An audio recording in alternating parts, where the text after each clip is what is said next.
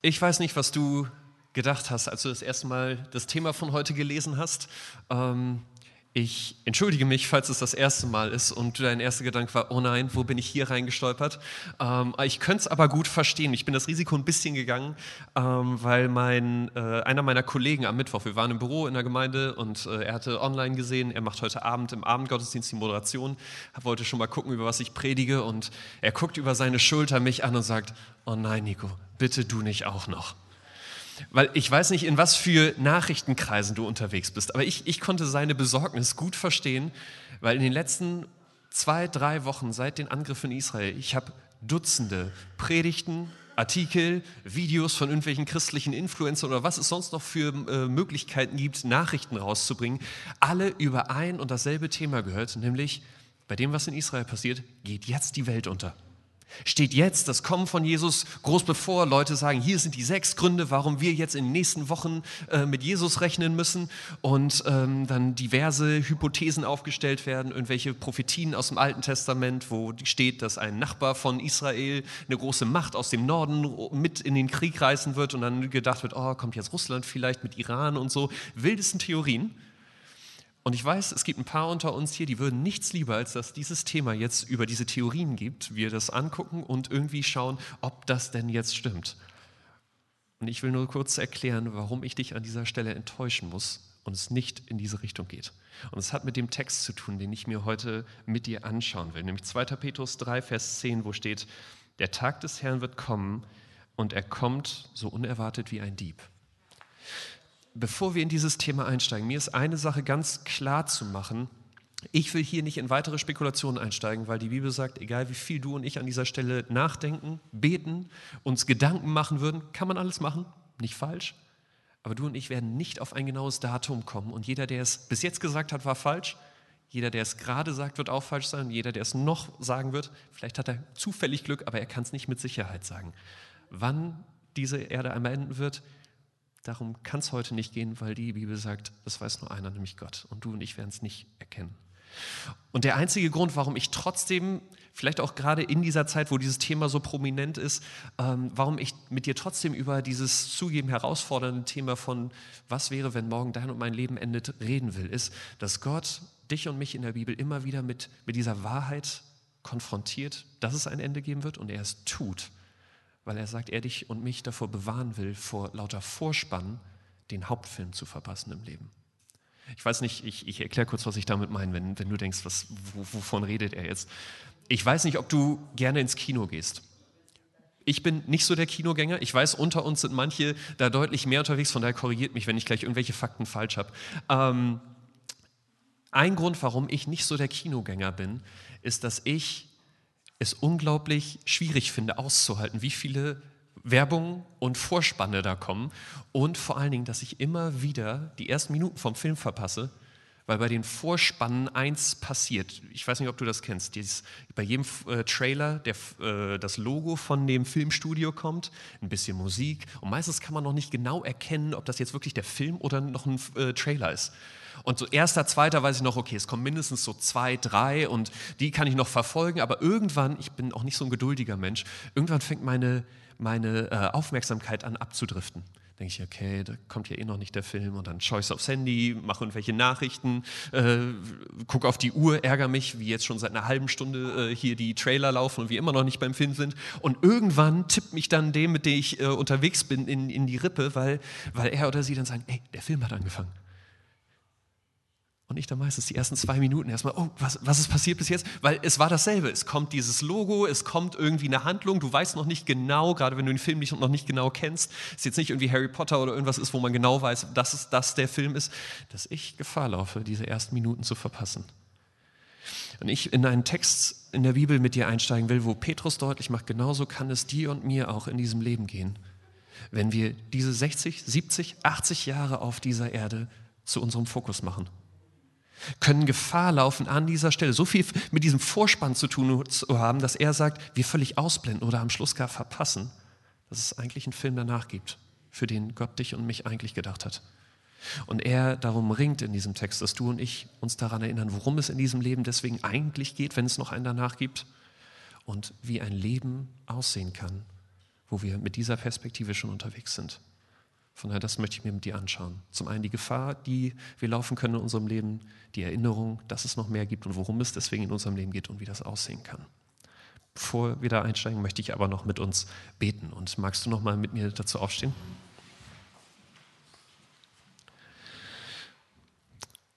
Vater, ich danke dir für dein Wort und gerade an so einem Thema wie heute denke ich, es ist echt herausfordernd. Du weißt, wo wir, wo wir selber mit diesem Thema stehen, vielleicht noch überhaupt nicht, vielleicht ist es etwas, was uns in den letzten Wochen bewegt hat. Ähm, ich bitte dich, dass du zu uns sprichst. Dass diese Predigt nicht was ist, wo wir mit, mit meiner Weisheit vorlieb nehmen müssen, die nicht groß ist, sondern dass wir von dir hören und dass du uns hilfst zu verstehen, was es bedeutet, wenn dein Kommen nahe ist. Amen. Setzt euch gern. Das erste, die Gefahr. Lies mit mir die ersten vier Verse aus 2. Petrus 3. Dort schreibt Petrus, dies ist nun schon der zweite Brief, liebe Freunde, den ich euch schreibe. Es geht mir in diesem Brief darum, euch Dinge ins Gedächtnis zu rufen, die euch helfen sollen, wachsam zu bleiben und euer Denken durch nichts Böses beeinflussen zu lassen. Erinnert euch an das, was die heiligen Propheten vorausgesagt haben und an die Lehre unseres Herrn und Retters, die euch durch die Apostel, die Gott zu euch schickte, überbracht wurde. Vor allem müsst ihr wissen, dass in den Tagen vor dem Ende Spötter auftreten werden, denen nichts heilig ist und die nur ihre eigenen Begierden folgen. Wo bleibt denn die Erfüllung seiner Zusage, höhnen sie? Er hat doch versprochen, dass er wiederkommt. Inzwischen sind unsere Väter gestorben, aber geändert hat sich nichts. Alles ist immer noch so, wie es seit der Erschaffung der Welt war. Nur kurz, wir, wir steigen hier im dritten Kapitel von dem Brief ein. Nur kurz, dass, dass du und ich verorten können, in, in welche Situation Petrus das hier schreibt. Wir wissen nicht genau, an welche Christen er das schreibt, das sagt er in diesem Brief nicht, aber wir wissen, dass er es ungefähr um 58 bis 60 nach Christus schreibt, kurz vor seinem Tod. In eine Zeit, wo die Christen auf der ganzen Welt ein Problem mehr als alles andere bewegt hat nämlich dass Jesus noch nicht wiedergekommen war. 30 Jahre vor diesem Brief war Jesus gestorben, auferstanden und in den Himmel gefahren mit den Worten, ihr, die mir nachfolgt, ich komme bald wieder, macht diese Erde neu und hol euch zu mir. Und 30 Jahre erzählt uns die Bibel jetzt, dass die Christen jeden Morgen mit dem Gedanken aufgestanden sind, heute könnte es soweit sein. Offenbarung, ich weiß nicht, wie, ob du weißt, dass der zweitletzte Vers der Bibel wie folgt gilt. Offenbarung 22, Vers 20. Der, der sich für die Wahrheit aller, all dieser Dinge verbirgt, also Gott, sagt, ja, ich komme bald. Und die Antwort der Christen ist Amen, ja, komm, Herr Jesus. Damit endet die Bibel. Und das war das Mantra, mit dem damals die Christen jeden Morgen aufgestanden sind. Sie, sie stehen auf und denken, heute könnte es soweit sein. Ja, Jesus, komm heute wieder. Ich meine, du hast bald gesagt, dann, dann sollte das jetzt auch bald passieren. Und für sie ist klar, wenn dieses bald, wenn dieses Kommen von Jesus so kurz bevorsteht, in der Zeit, die uns bleibt, wir geben nochmal alles für diesen Jesus. Ich weiß nicht, ob du, ob du ein Läufer bist. Ähm, ich bin es gar nicht. Von daher, ich während meiner aktiven Fußballkarriere, ähm, die, die nicht hoch war, das hört sich viel mehr an, als es war, aber ich habe in einem Verein gespielt und äh, jedes Silvester hat uns, ich weiß gar nicht, wer uns dazu verpflichtet hat, wir haben es eigentlich alle nicht gemocht, aber wir haben es trotzdem gemacht, fünf Kilometer gelaufen am Nachmittag, bevor es dann zum Feiern ging und alles, ähm, durch Schnee, durch, äh, durch Wälder, alles Mögliche, warum auch immer wir auf den Ideen kamen, aber es hat sich so eingebürgert. Und ich weiß nicht, wenn du, wenn du eine längere Strecke schon mal gelaufen bist, bei mir ist es so nach drei Kilometer spätestens habe ich eigentlich keinen Bock mehr. Weißt du, du läufst über so ein Riesenfeld, deine Schuhe sind durchgeweicht, du hast Seitenstiche, weil du falsch geatmet hast, weil du dafür nicht trainierst. Ähm, und, und irgendwann denkst du, warum mache ich das hier? Und bist kurz davor eigentlich zu sagen, ach komm, es hängt ja nichts dran, aufgeben. Aber dann kommt irgendwann dieses Ein-Kilometer-Schild noch. Kommt irgendwann das Ziel in Sicht und dann geht es nur noch geradeaus bis zu diesem Ziel. Und ich weiß nicht, ob du das kennst. Plötzlich die Seitenstiche sind weg, die schweren Beine sind nicht mehr schwer die nassen Schuhe sind dir egal und du, du kannst plötzlich rennen in einer Geschwindigkeit, die du die ganzen viereinhalb Kilometer vorher nicht geschafft hast und läufst wie auf Wolken bis ins Ziel. Weil du weißt, es ist nicht mehr lang und jetzt nochmal alles geben. Und genau das war das Gefühl, mit dem die Christen damals ihren Glauben gelebt haben. Ich weiß nicht, wie viel du in der Bibel unterwegs bist, äh, gewesen bist bis jetzt, aber die Bibel erzählt uns, sie haben Teile von ihrem Besitz verkauft und an die Armen gegeben. Sie haben, ihre, sie haben sich täglich getroffen als Gemeinde, miteinander Abend gegessen, viel Zeit ineinander investiert. Sie haben Leuten von Jesus erzählt, obwohl darauf die Todesstrafe stand und sie dafür verfolgt wurden. Für sie war klar, wenn dieser Jesus bald wiederkommt, das Einzige, was jetzt noch zählt, ist, ist für ihn zu leben und alles für ihn zu geben, koste es, was es wolle. Und Petrus redet jetzt hier von Spöttern, weil Leute nach 30 Jahren zu diesen Christen kommen und sagen, Leute, merkt ihr es nicht? 30 Jahre, Jesus hat irgendwas von bald gesagt, aber er ist immer noch nicht wiedergekommen. Und die sagen, wie ihr lebt, es ist verrückt. So, so für Gott zu sprinten, sage ich mal, wenn, wenn ihr doch eigentlich jetzt merken müsstet, da habt ihr noch einen Marathon vor euch. Die sagen, es ist doch verrückt, ihr müsst doch verstehen, ihr habt jetzt noch, Jesus kommt nicht wieder, er ist bei euren Vätern nicht wiedergekommen, er, ist, er wird auch bei euch nicht wiederkommen und dann müsst ihr doch verstehen, dass es viel logischer ist, an dieser Stelle jetzt ein bisschen ruhiger zu machen, bisschen zurückzuschalten und zu schauen, dass ihr auf dieser Welt besser klarkommt. Dass euer Fokus nicht ist, ja, Jesus kommt bald wieder, sondern euer Fokus ist, ich sollte es mir hier erstmal gemütlich machen, weil ich muss noch eine ganze Zeit hier aushalten. Nicht mit dem Gedanken täglich aufstehen, Jesus kommt bald wieder, sondern dein Leben so hinzukriegen, deine Energie, deine Zeit, deine Möglichkeiten so einzusetzen, dass du sagen kannst, Gott, ob du jetzt heute, morgen, übermorgen oder überhaupt in meinem Leben wiederkommst, eigentlich nicht so schlimm, ich habe es hier ganz schön und mach mal, was du willst. Diese, die Spötter kommen zu den Christen und sagen, das hört sich doch viel, viel logischer an. Das ist doch der viel sinnvollere Weg, wenn dieser Jesus jetzt so lange noch nicht wiedergekommen ist. Und Petrus warnt vor diesen Spöttern, weil er weiß, das zieht bei den Christen damals. Das sticht in einen wunden Punkt, der eh schon da ist und fängt jetzt an, bei den Christen immer mehr die Luft von, von der Euphorie und auch von, der, von dem, wie sehr sie für Gott unterwegs sind, immer mehr rauszulassen. Ich weiß nicht, wie es dir geht, aber 2000 Jahre sind jetzt schon vergangen. Jesus ist nicht wiedergekommen. Und ich dachte an dieser Stelle, wenn die Spötter zu mir kommen, würde ich auch sagen, ja, das hört sich deutlich vernünftiger an, was ihr da macht. Ich weiß nicht, wie du deine Woche so lebst, was dein erster Gedanke am Tag ist. Aber meiner ist nicht, dass ich denke, Jesus, komm heute wieder. Okay, noch ein Tag, vielleicht kommt der morgen wieder, deswegen noch mal einen Tag alles für ihn geben, sondern mir ist klar, ich stehe auf und dann geht es erstmal darum, wie kann ich die Arbeit heute hinkriegen?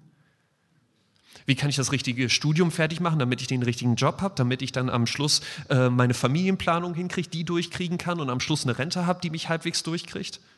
Es ist doch für mich völlig klar, dass ich, gerade wenn Gott jetzt noch nicht wiedergekommen ist, dass er mich gefühlt fast dazu zwingt, mich jetzt erstmal um mich selbst zu kümmern.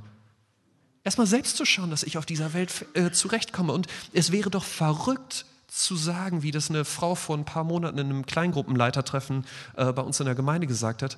Sie geht auf ihre 60 zu, ihre beiden Kinder sind langsam erwachsen und sie sagt, ah, ich habe einen von meinen beiden äh, Teilzeitjobs aufgegeben, weil ich habe das mal durchgerechnet. Ich glaube, ich komme noch so ganz gut über die Runden, mache jetzt keine riesen finanziellen Sprünge, aber ich wollte mehr Zeit für Gott und mehr Zeit für andere haben. Dann habe ich einen, einen halben Job einfach aufgegeben und auf das Geld verzichtet.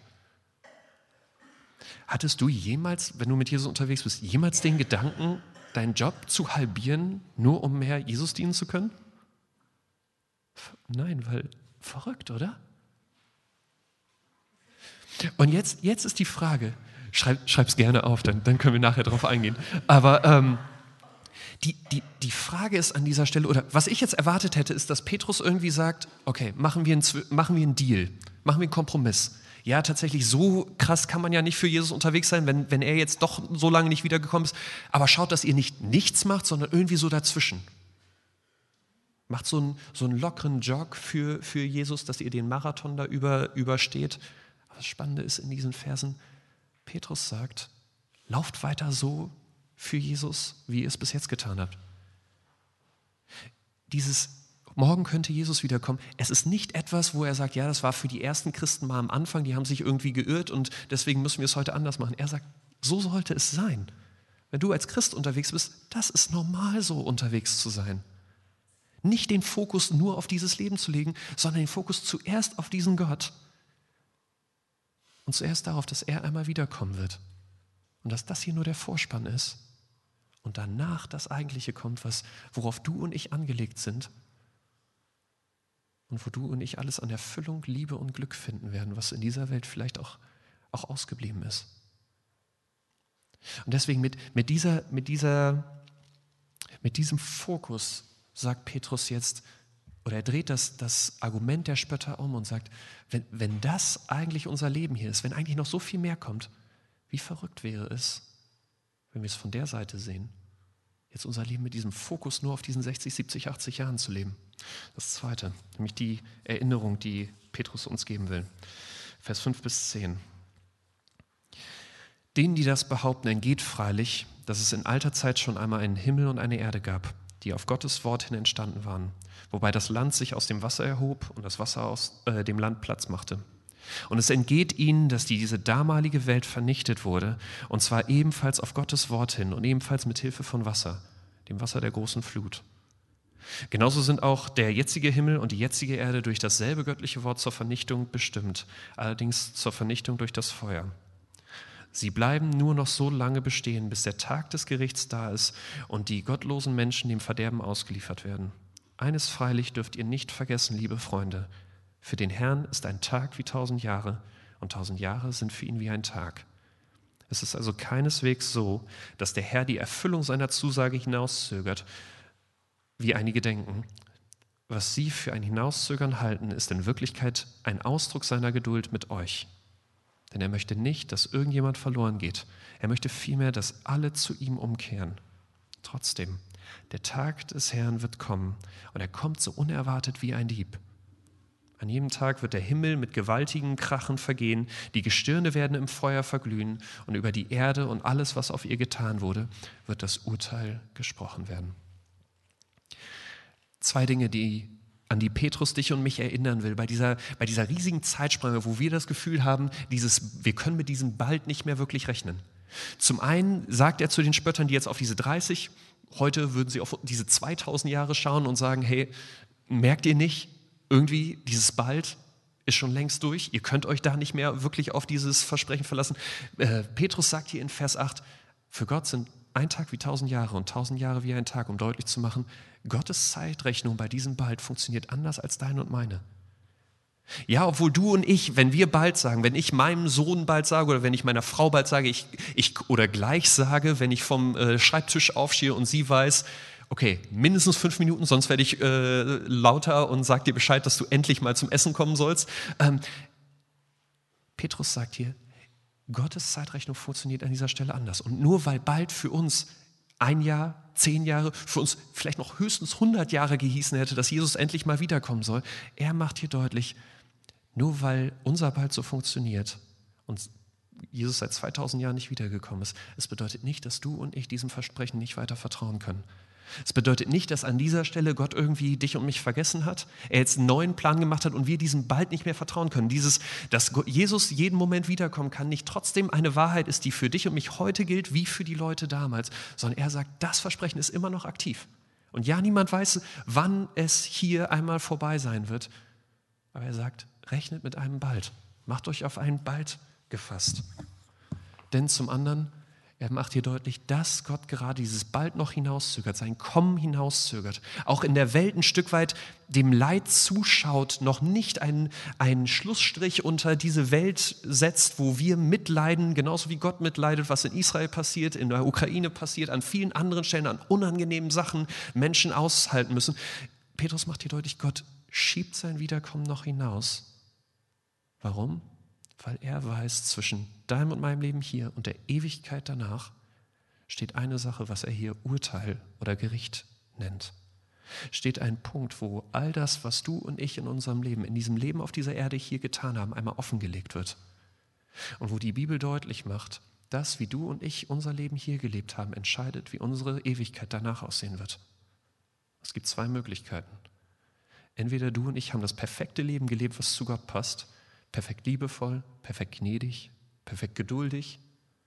Etwas, wo, wo wir wissen, okay, wenn wir uns ein Paradies vorstellen, das, das würde da reinpassen oder, und ich weiß, wenigstens ich gehöre zu dieser Oder-Fraktion, oder du und ich hatten Fehler im Leben, waren ungnädig zu unseren Kindern, lieblos zu unseren Partnern oder Freunden, hatten gruselige Gedanken, wissen, dass wenn, wenn jede Tat, jeder Gedanke am Schluss bei diesem Gericht offengelegt wird, dass wenigstens ich weiß, dass kein angenehmer Moment für mich wird. Und die Bibel sagt an dieser Stelle, wenn, wenn du und ich wissen, dass unser Leben so nicht zu diesem perfekten Gott passt, dann bleibt am Schluss eine Ewigkeit, die getrennt sein wird von ihm.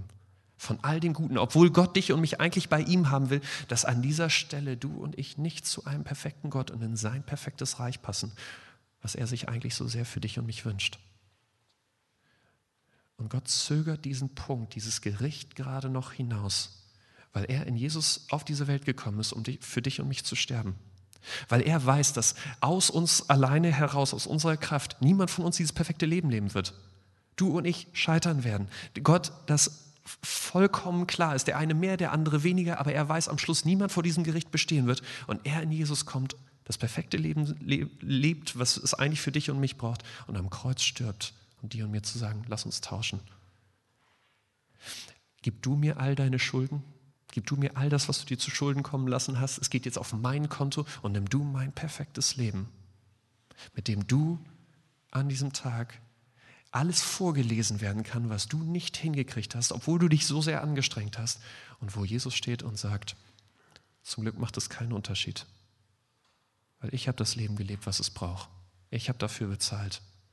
Die Ewigkeit ist jetzt eine, die du mit Gott leben kannst. Petrus macht dir deutlich, Gott schiebt gerade diese Zeit raus und du und ich müssen an dieser Stelle nicht zweifeln, sondern können weiter mit, dieser, mit diesem Fokus auf diese Ewigkeit leben weil er möchte, dass so viele Menschen wie möglich diese Rettung erleben, diese Rettung angenommen haben in diesem Leben, dass es in Ewigkeit eben nicht getrennt von ihm, sondern mit ihm, dass, dass seine Kinder mit ihm sein können. Und, und mit dieser Perspektive auf diese Zeit, die wir gerade erleben, auf dieses Hinauszögern, auf dieses, dass dieses bald noch so lange dauert, äh, Petrus kommt jetzt zu dem Punkt, dass er sagt, dass, oder dass er das, das Argument der Spötter nimmt und sagt, wenn wir diese Perspektive haben, wie verrückt wäre es jetzt, dich in deinem und meinem Leben nur um uns selbst zu drehen, um diese 60, 70, 80 Jahre. Und jetzt komme ich zu dem Punkt, wo dieser Kollege hier ins Spiel kommt. Ich wollte eigentlich ein Seil, aber das war das längste, was ich gefunden habe in meinem Haushalt. Und ich werde ab jetzt immer mich daran erinnern, wenn ich meinen Rasen mähe oder so, weil das ist äh, das Outdoor-Verlängerungskabel. Das hier ist unser Leben. Und denk dir einfach mal, das Ding würde für ewig weitergehen, hier dieses Seil, das ist deine Ewigkeit. Und wenigstens mir hat es geholfen, weil Ewigkeit ist für mich so ungreifbar, aber mir hat es geholfen, dieses Argument von, von Petrus zu nehmen und zu sagen, tatsächlich, wie verrückt wäre es, wenn ich morgens aufstehe und sage, oh nein, wie kann ich nur heute meinen Job richtig machen, weil das könnte bedeuten, wenn ich es nicht richtig mache, dass da ich nicht so glücklich wäre, dass ich da nicht so viel Geld habe. Wie könnte es etwas sein, wo ich sage, ich brauche unbedingt einen Partner, egal was Gott da sagt und wie er sich eine Beziehung vorstellt. Ich brauche das doch, weil ich könnte sonst hier alleine sein, könnte sonst dort ein bisschen weniger äh, glücklich werden. Wie verrückt wäre es, wie, wie ein Nachbar das von mir, ich finde, sehr ehrlich ausgedrückt hat und gut auf den Punkt gebracht hat, dass er sagt, hey, ich, ich muss erstmal mein Leben leben. Und ja, irgendwann auf dem Sterbebett, da mache ich mir nochmal über Jesus Gedanken, vielleicht kriegt er mich dann noch. Aber erstmal muss ich doch mein Leben, will ich mein Leben genießen. Erstmal will ich eine Zeit haben, wo, wo ich am Zug bin, wo es um mich geht. Und Petrus ringt hier darum, dass du und ich uns daran erinnern, A, wir wissen nicht, wie lange diese Zeit sein wird. Und selbst wenn du und ich ein ganzes Leben leben, ohne dass Jesus wiederkommt, es gibt eine Sache, die am Schluss den entscheidenden Unterschied machen wird, wie diese ganze Ewigkeit aussehen wird. Nämlich, ob du und ich diesen Jesus angenommen haben. Und ja, es gibt viele Dinge, die trotzdem in diesem Leben ihre, ihre Berechtigung haben, dass wir sie gut machen, dass wir gut unsere Kinder erziehen, uns bei der Arbeit reinigen. Aber er sagt, lass das nicht die erste Priorität sein sondern lass das die erste Priorität in deinem Leben sein, was am Schluss wirklich den Unterschied machen wird. Deswegen, ich, ich weiß nicht, ob du mit Jesus unterwegs bist heute Morgen, aber wenn nicht, ähm, ich weiß, es ist eine sehr direkte Predigt an dieser Stelle und ich hoffe, dass es, dass es nicht rüberkommt wie so ein äh, Lebensversicherungsheini, der an die Tür klopft und sagt, oh, morgen könnte schon was passieren, deswegen nimm es lieber schnell an. Ich, ich will hier keinen falschen, falschen Druck erzeugen, aber vor zwei Wochen saß mir ein Mann gegenüber, wo ich dachte, ich will diesen Punkt auch nicht zu lasch rüberbringen, weil er noch nicht, er interessiert sich gerade für den Glauben, kommt eigentlich aus einem muslimischen Hintergrund und er hat mich, ich habe noch nie diese Frage gekriegt, aber er, er saß mir gegenüber und fragte mich irgendwann, verstehe ich das richtig, dass wenn ich morgen sterben würde, ich nicht bei Jesus sein würde, wenn ich ihn nicht annehme? Und ich habe irgendwie überlegt, wie ich ihm das nett rüberbringen kann, aber am Schluss, es gibt nur eine Antwort an dieser Stelle, nämlich ja. Und wo ich an dieser Stelle dachte, ich will es nicht verpasst haben, dir an dieser Stelle keinen Druck zu machen, aber es einfach auch, ich, und ich mag, dass die Bibel hier nicht lange um heißen Brei rumredet, dir das auch nicht irgendwie zu, zu lasch rüberzubringen. Diese Entscheidung macht einen Unterschied. Und wenn du das Gefühl hast an dieser Stelle, du bist ohne Jesus unterwegs, ohne diese Vergebung, Jesus sagt dir, es braucht ein Gebet, ein Vergib mir, ein Ich möchte für dich mein Leben leben, was den Unterschied in diesem Leben für die gesamte Ewigkeit machen kann. Und ich hoffe, das ist etwas, wo du und ich dran sind. Wenn du es noch Fragen, noch Zweifel gibt, dass du sie nicht auf die Ewigkeit verschiebst, sagst, irgendwann mache ich es mal, sondern dass du sagst, ich will da so schnell wie möglich ran, weil tatsächlich niemand von uns weiß, wie lange das noch ist hier. Und wenn du mit Jesus unterwegs bist, ich hoffe, dass, dass, dass wir diese Perspektive aufrechterhalten und dass, dass unser Leben tatsächlich nicht zu einem lockeren Jog oder ein bisschen, bisschen Laufen für Jesus endet, sondern dass du und ich, wie diese Christen damals, wirklich aufstehen mit dem Gedanken, was kann ich noch für Jesus in, dieser, in diesem Leben erreichen? Das ist nämlich das Dritte, was jetzt am Schluss Petrus für dich und mich, für Christen noch weitergibt. Vers 11 bis 14. Wenn das alles auf diese Weise vergeht, wie wichtig ist es da, dass ihr ein durch und durch geheiligtes Leben führt, ein Leben in der Ehrfurcht vor Gott. Wartet auf den großen Tag Gottes, verhaltet euch so, dass er bald anbrechen kann. Sein Kommen bedeutet zwar, dass der Himmel in Brand geraten und vergehen wird und dass die Gestirne im Feuer zerschmelzen, doch wir warten auf den neuen Himmel und eine neue Erde, die Gott versprochen hat, die neue Welt, in der Gerechtigkeit regiert. Weil ihr also auf diese Dinge wartet, liebe Freunde, setzt alles daran, euch vor dem Herrn als untadelig und ohne Makel zu erweisen, als Menschen, die Frieden mit ihm haben. Eins ist mir bei diesen Versen wichtig, dass, dass du und ich hier nicht falsch verstehen bei Petrus. Petrus sagt hier ziemlich deutlich oder plädiert hier ziemlich deutlich für ein Leben, wo wir uns ganz nach Gott richten, wo er hier von heilig, untadelig redet. Und ich habe immer wieder Leute, die an dieser Stelle zu mir kommen und die das ein Stück weit verunsichert, weil sie sagen, bedeutet das, dass ich jetzt diese Ewigkeit bei Gott nur habe, wenn ich das auch schaffe? Ist das hier etwas, wo Gott sagt, okay, ich vergebe dir einmal, aber dann musst du es auch hinkriegen? Es ist etwas, wo ich nachher vor Gott stehe und er sagt, ich habe dir vergeben, du hast aber nicht heilig und untadelig gelebt und am Schluss, okay, ich nehme die Guten, aber wenn du da wieder ungnädig mit deinen Kindern warst, wieder egoistisch in deiner Beziehung gelebt hast, sorry, dann geht das nicht. Mir ist wichtig, dass wir an diesem Grad, ich finde das in Vers 14 genial, dass, dass Petrus hier deutlich macht, was er hier schreibt, ein, wie das Leben mit dir, mir und Gott aussehen kann, dass er hier deutlich macht, es ist nicht die Voraussetzung für Rettung, sondern es ist die Konsequenz davon. Heilig untadelig zu leben ist nie die Voraussetzung, das ist Jesus und dass wir an ihn glauben, sondern es ist, die, es ist die Konsequenz daraus, dass du und ich verstehen, wie viel Jesus uns gegeben hat, wie viel wir von ihm geschenkt bekommen haben. Und deswegen in den ersten Versen hatte äh, Petrus davon geredet, dass wir uns das vor Augen halten, dass wir uns daran erinnern, weil ihm klar ist, für Veränderung im Leben ist nicht Angst der beste Motor, Angst, dass wir doch nicht reichen vor Gott, Angst, dass er uns böse ist, sondern es ist Freude darüber, wie viel wir schon bei ihm haben.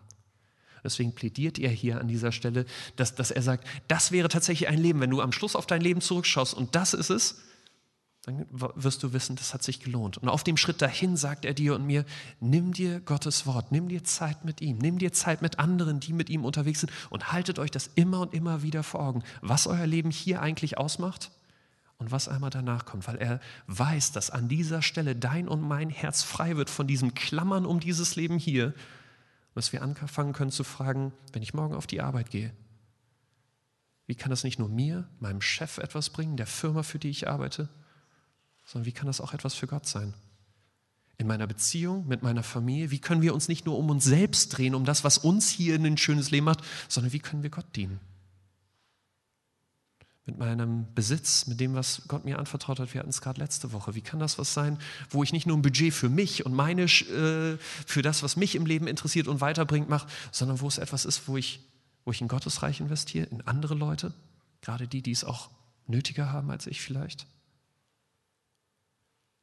Petrus fragt dich und mich hier, wenn das wirklich stimmt, dass Jesus bald wiederkommen kann und dass wir schon so viel geschenkt von ihm bekommen haben, was wäre das eine, was du gerne noch tun würdest, wenn du wissen würdest, dass morgen tatsächlich die Welt untergeht?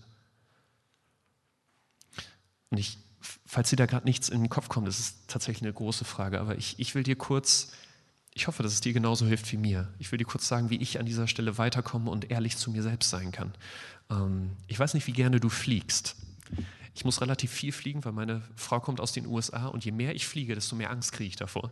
Ähm, meine Frau sagt, ich bin selbst schuld und sie hat damit vollkommen recht, ähm, weil ich gucke mir immer wieder gerne Dokus an über Flugzeuge, die abstürzen, was da alles falsch laufen kann und mein Albtraum ist es, du musst immer über den Atlantik und alles ist für mich okay, sobald du Kanada erreicht hast oder solange noch London oder Island irgendwo da ist. Mein Albtraum ist es, irgendwo abzustürzen über dem Atlantik und ich dann rumtreibe und unter mir irgendwelche fiesen Fische sind und ich auf so einem Ding. Ja, ich will nicht zu lange, aber ihr, ihr wisst ungefähr, was ich meine. Ich hoffe, ihr seid da ein bisschen mutiger. Ähm, André, Simone, nicht das überlegen, wenn ihr gleich nach, äh, nächste Woche nach Brasilien fliegt. Ähm, aber gleich. Die, die Frage ist, äh, schreib's gern Schreib's gerne auf. Schreib, schreib's gerne sonst nochmal auf. Ich, ich mache kurz weiter, weil ich äh, wollte noch auf einen anderen Punkt hinaus, weil eigentlich theoretisch weiß ich das auch. Praktisch ist das durchaus schwierig, wenn sich das Flugzeug vor dir, und das hatte ich einmal so, ich sag mal, 20 Grad nach rechts neigt, du noch gerade sitzt und du denkst, oh, ähm, bis jetzt auch noch nie was passiert. Also meine Pilotenfreunde lachen mich auch an der Stelle aus, weil sie sagen, oh, das ist ganz normal, aber für mich nicht. Ähm, an diesen Stellen, es gibt jeden Flug einen Punkt, an dem ich denke, oh, jetzt könnte es, äh, könnte es vorbei sein. Heftige Turbulenzen, was es auch immer ist. Und an diesem Punkt kommt es immer wieder der Gedanke, was würde ich jetzt machen, wenn es, wenn es wirklich nicht mehr lange wäre? Wenn wir jetzt wirklich irgendwann auch die äh, Stewardessen in Panik geraten und wir wissen, oh, jetzt geht's runter und ich vielleicht noch so fünf, sechs Minuten habe, dass ich denke, was, was würdest du jetzt machen? Und für mich ist jedes Mal klar, ich würde in diesem Flugzeug wie wild rumrennen und Leuten sagen, Leute, ich weiß, es ist ein bisschen komisch, aber wir werden gleich Jesus sehen. Ich will nur, dass du weißt, er sieht dich sehr gerne, aber er sieht dich noch lieber, wenn er weiß, dass, dass du mit ihm in Ewigkeit leben will, kannst. Willst du das annehmen? Für mich wäre klar an dieser Stelle, mir ist egal, was die Leute über mich denken, mir ist auch egal, ob sie denken, Alter, was ist das für ein Fanatiker. An dieser Stelle, ich würde das tun wollen, was am Schluss den Unterschied für mich und gerade auch für andere in Ewigkeit macht. Egal, was es für mich auf dieser Welt heißt. Und dass ich dachte, ja, wenn ich dann wieder auf dem Boden lande, ich mache es halt nicht, weil ich denke, okay, ist ja alles okay, ich habe ja noch ein bisschen Zeit, alles gut.